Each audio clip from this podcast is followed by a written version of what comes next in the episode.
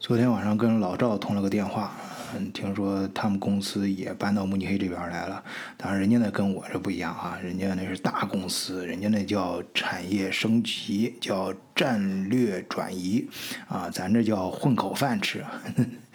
呃，老赵啊，这人很不错，我们在汉堡认识十多年了。呃，哥们儿是计算机专家啊，之前的节目里面没提到过，但是他儿子哎有一期节目专门跟大家讲过，就是他儿子是初中刚上初中那时候啊，来到德国的，所以很多不适应，各种各样的。呃，一些很糟糕的状况，甚至一度有抑郁症的倾向啊！但是经过各种办法啊，呃，想了各种办法，然后也采取了各种措施，哎，最后终于逐步了。逐步克服了各种各样的困难，哎，最终渐渐地适应了德国的学习环境，哎，最终还以非常优异的成绩考上了雅申工大，哎，在德国上过学的人都知道啊，雅申工大非常好的大学，很难考啊。然后考进去之后，而且上的还很不错啊。前几前段时间吧，打电话还是说人家已经顺利毕业了，呃，目前实习好像都快结束了，啊，学的专业也非常好，嗯，可以说是前途一片光。光明，嗯，然后我跟老赵电话主要是聊什么呢？哎，虽然那个人家是大公司，我们这是小公司、小项目，但是，呃，大家面临的实际问题都一样，那就吃喝拉撒找房子呗。那过来之后，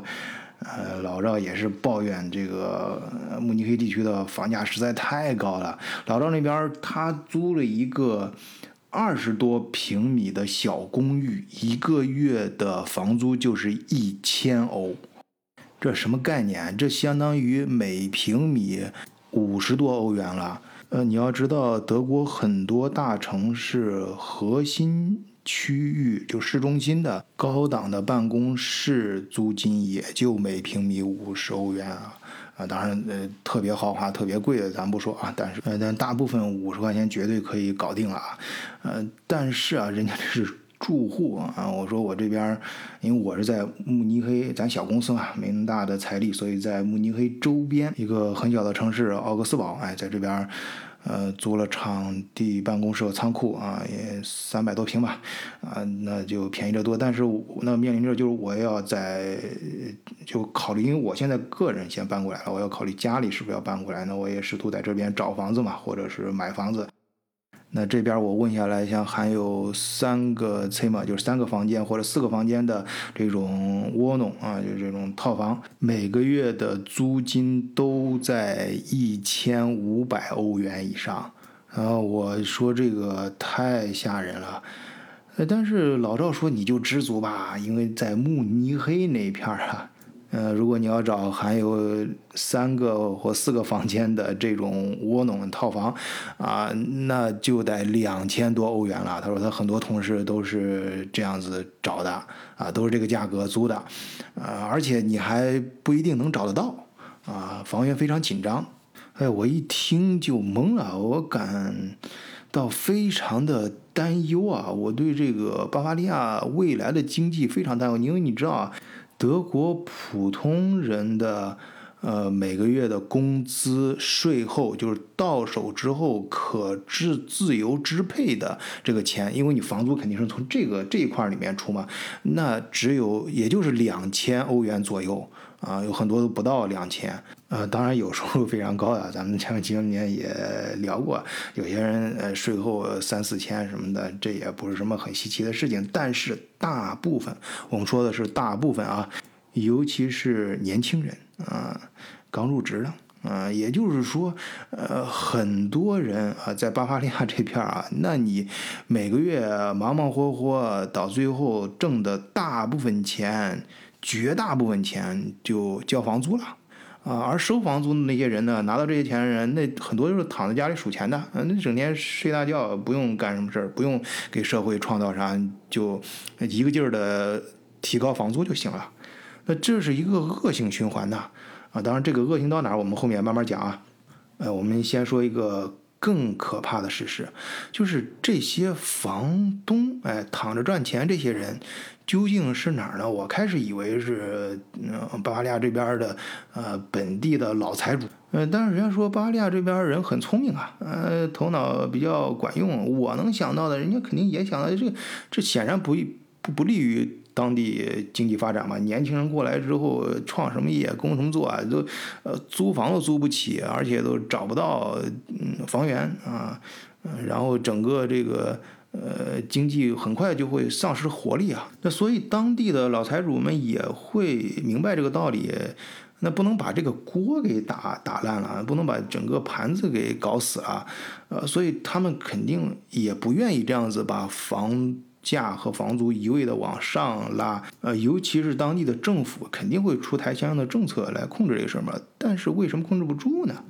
我就跟德国同事聊起来这事儿，我这两个德国同事啊，他们都是，呃，土生土长的啊，就是慕尼黑这一片的人啊，从小就在这边混混吃混大的，所以他们知道很多当地人的呃小道消息，呃，就咱们说那个地图炮啊，很了解，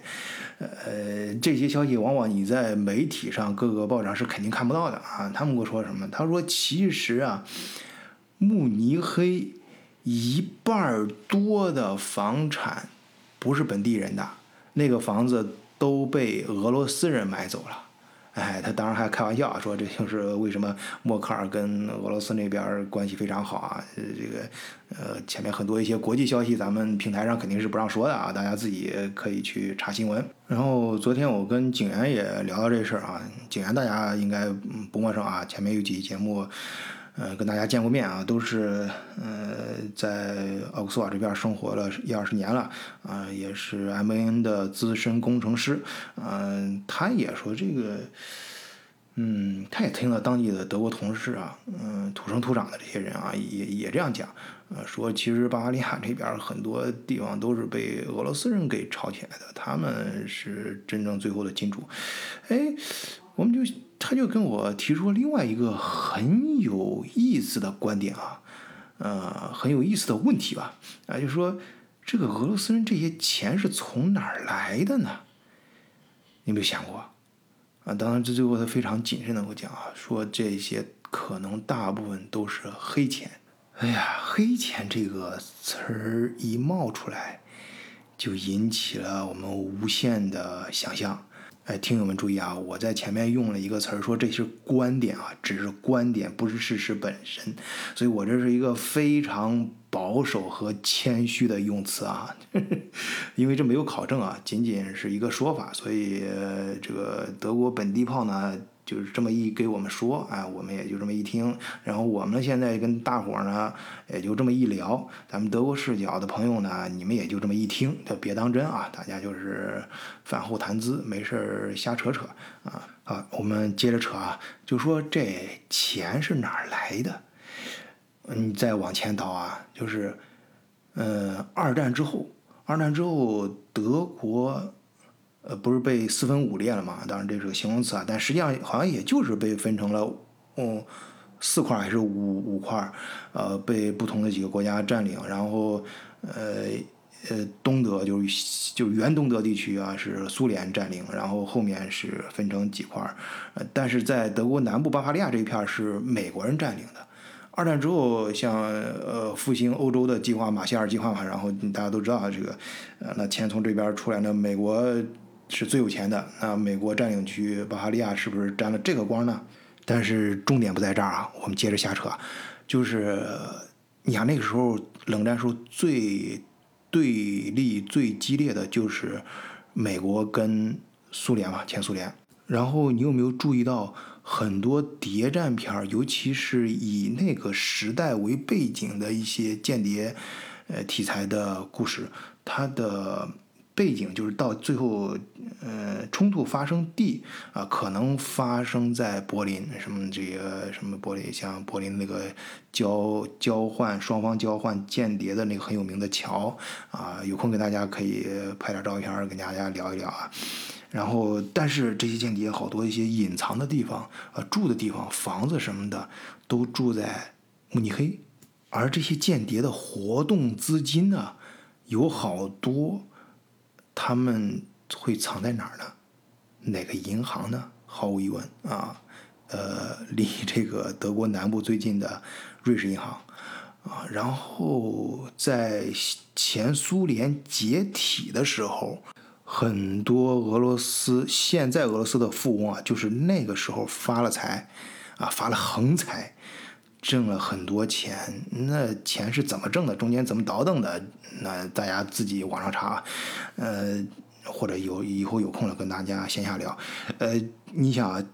那个时候过来的钱，大部分从俄罗斯出来之后。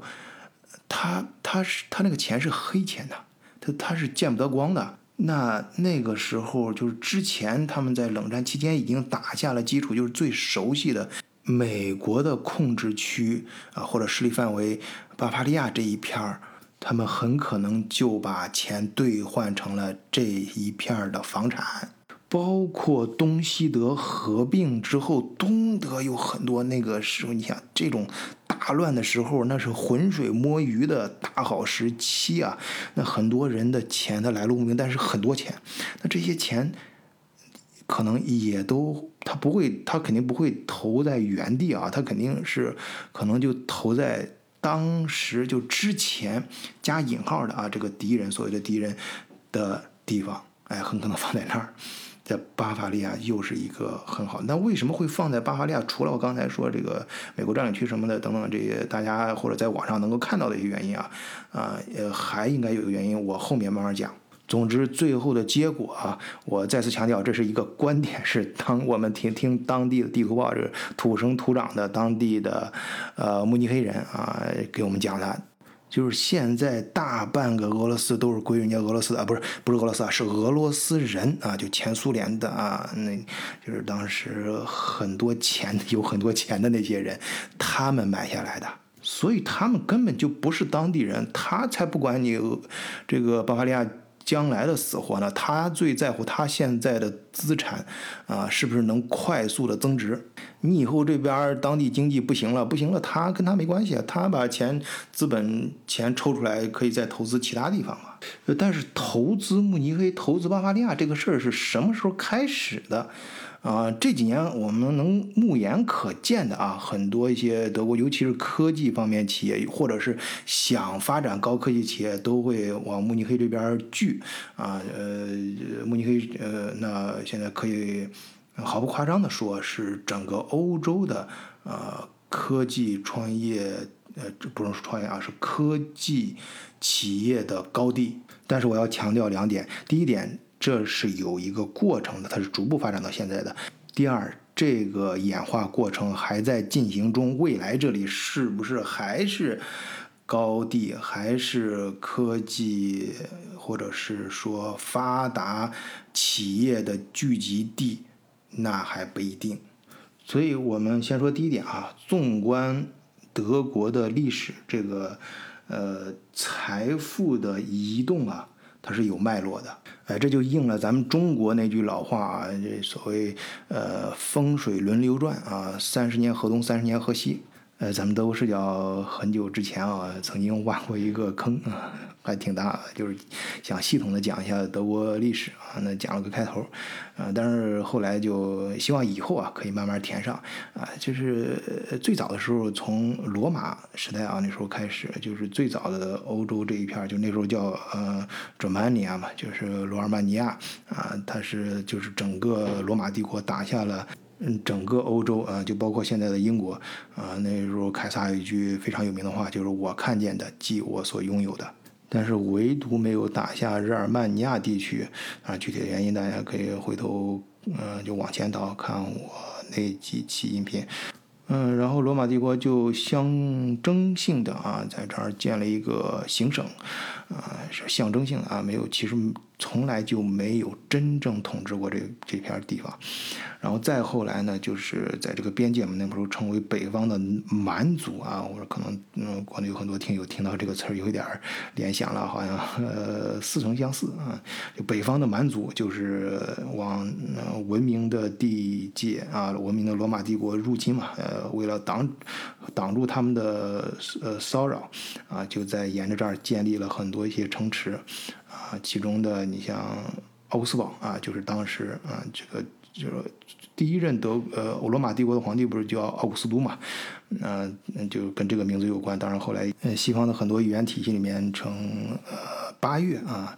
呃也是用的这个名字。呃，然后沿着莱茵河这片呢。呃，有很多一些城池啊，一些城市都是那个时期建立的要塞啊，到后来就逐渐发展成为了德国南部著名的几个城市。然后再后来呢，就是日耳曼人开始南下啊，嗯，终于呃颠覆了整个罗马帝国，然后在罗马帝国的废墟上又重新建立了很多。呃，就是欧洲古代史的那几个有名的国家，呃，或者说是不同的王国吧。总之，跟现代的呃西方这些国家的呃谱系啊，这些大体的呃地理格局，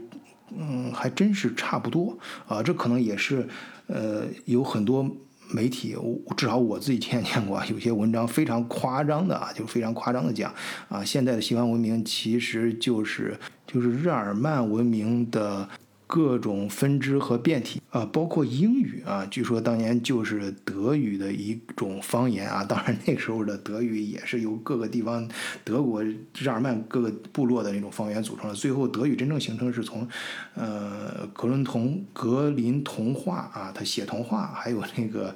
呃，马丁路德写圣经啊，这个逐渐才统一了德语啊，出现了标准的德语啊，这也是一个很有意思的故事啊，以后跟大家慢慢聊。就是现代的德语其实是源自自于呃一本童话啊，格林童话和那个德语版的圣经啊。随后古代的这些故事，其实全世界都差不多，基本上都是围绕着一些重要的河域啊、河流啊、沿岸呃。慢慢发展起来的啊，你像中国的黄河周边是吧？啊，长江周边啊，河姆渡文化什么的，然后是呃中东这边的什么两河流域啊，幼发拉底河、底格里斯河啊，这个呃埃及文明沿着尼罗河啊，然后我们再回到德国这边来说呢，就是莱茵河啊，就可以说欧洲这边莱茵河也很重要。再后来呢？呃，慢慢的开始社会出现商业化嘛，那开始做生意就最好的交通工具，以前最早的就是，呃，船啊，沿着河走。呃，咱们说有人的地方就会有江湖啊，那有这个江湖商队聚集的地方啊，自然也会形成一些大大小小的团体啊，或者说叫联盟啊。那个德国最早的就有呃莱茵联盟。还有施瓦本联盟，再到后来崛起的，就是依托于波罗的海这个商业贸易圈儿啊形成的汉沙同盟。啊，这个我在前面连续讲北欧那几期的时候专门讲过，有兴趣的朋友可以到前面去听。再到后来呢，就是出现了第一次产业革命，哎，这就是一个契机。呃，煤炭、钢铁成为整个社会最重要的资源，那德国的中西部的鲁尔区就成了德国工业界的心脏。哎，咱们小学课本里面都学过啊，最后一课啊，这个课里面大家都熟悉两个地名，叫阿尔萨斯和洛林。嗯，这个地方被德国和法国来回来抢啊，抢今天在我，今天归我，明天归你，啊，那为什么要抢呢？因为那儿有资源呐，啊，重要啊，呃，所以呃，德国这个历史啊，演进到那个时候，也大概也就是一百多年前吧，呃，德国的嗯经济发展最快啊，最核心的地方应该是呃中西部，那个时候呢，德国的南部啊，在山区里面是。呃，爹不亲娘不娘不爱的啊，这种一个个闷在这个山窝里，就只能闷头搞制造业了。但是呢，随着后来新的产业革命的演进啊，哎，这一块逐渐成了一个价值洼地，很多啊，可以说大量的外国资本就涌入了。呃，你想啊，外国资本来了之后，嗯，投资哪儿呢？这当地它本身就有制造业基础啊，当地的这个人比较憨厚啊，手工活儿比较好啊，也比较就咱们说的这匠人精神啊，这个，呃，那你有故事，我有酒，哎，这两者一拍即合，于是以新兴科技为驱动的产业革新，哎，就在德国南部红红火火的搞起来了。你要知道，这其实也是没几年事儿，就是直到呃一九七几年的时候，德国呃经济。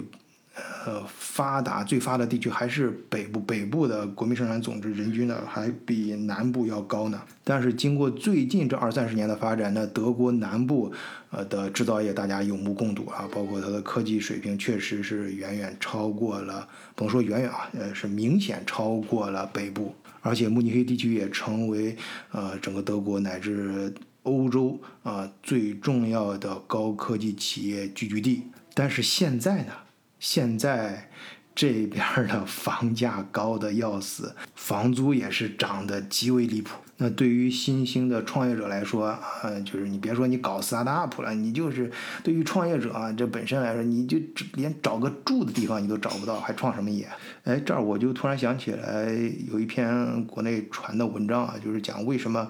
呃，阿里这种呃新兴的中国新兴的科技企业诞生在杭州，而不是在上海。好，我们谨防跑题啊，没呃，撤回来，撤回来啊。蹬回来，蹬回来，呃，然后我们接着说啊，最新的，但是现在最新的这一轮科技革命已经开始啊，确切说是正在进行中，啊，你包括很多中国的一些呃科技企业，呃，你像最新投资的这几个动力电池厂啊，呃，有已经有三家了，呃，都不在德国南部啊，包括埃隆·马斯克的特斯拉工厂都是建在德国的北部。还有呃，德国最有名的上两呃三个啊，应该说呃，我查来是三个，呃嗯，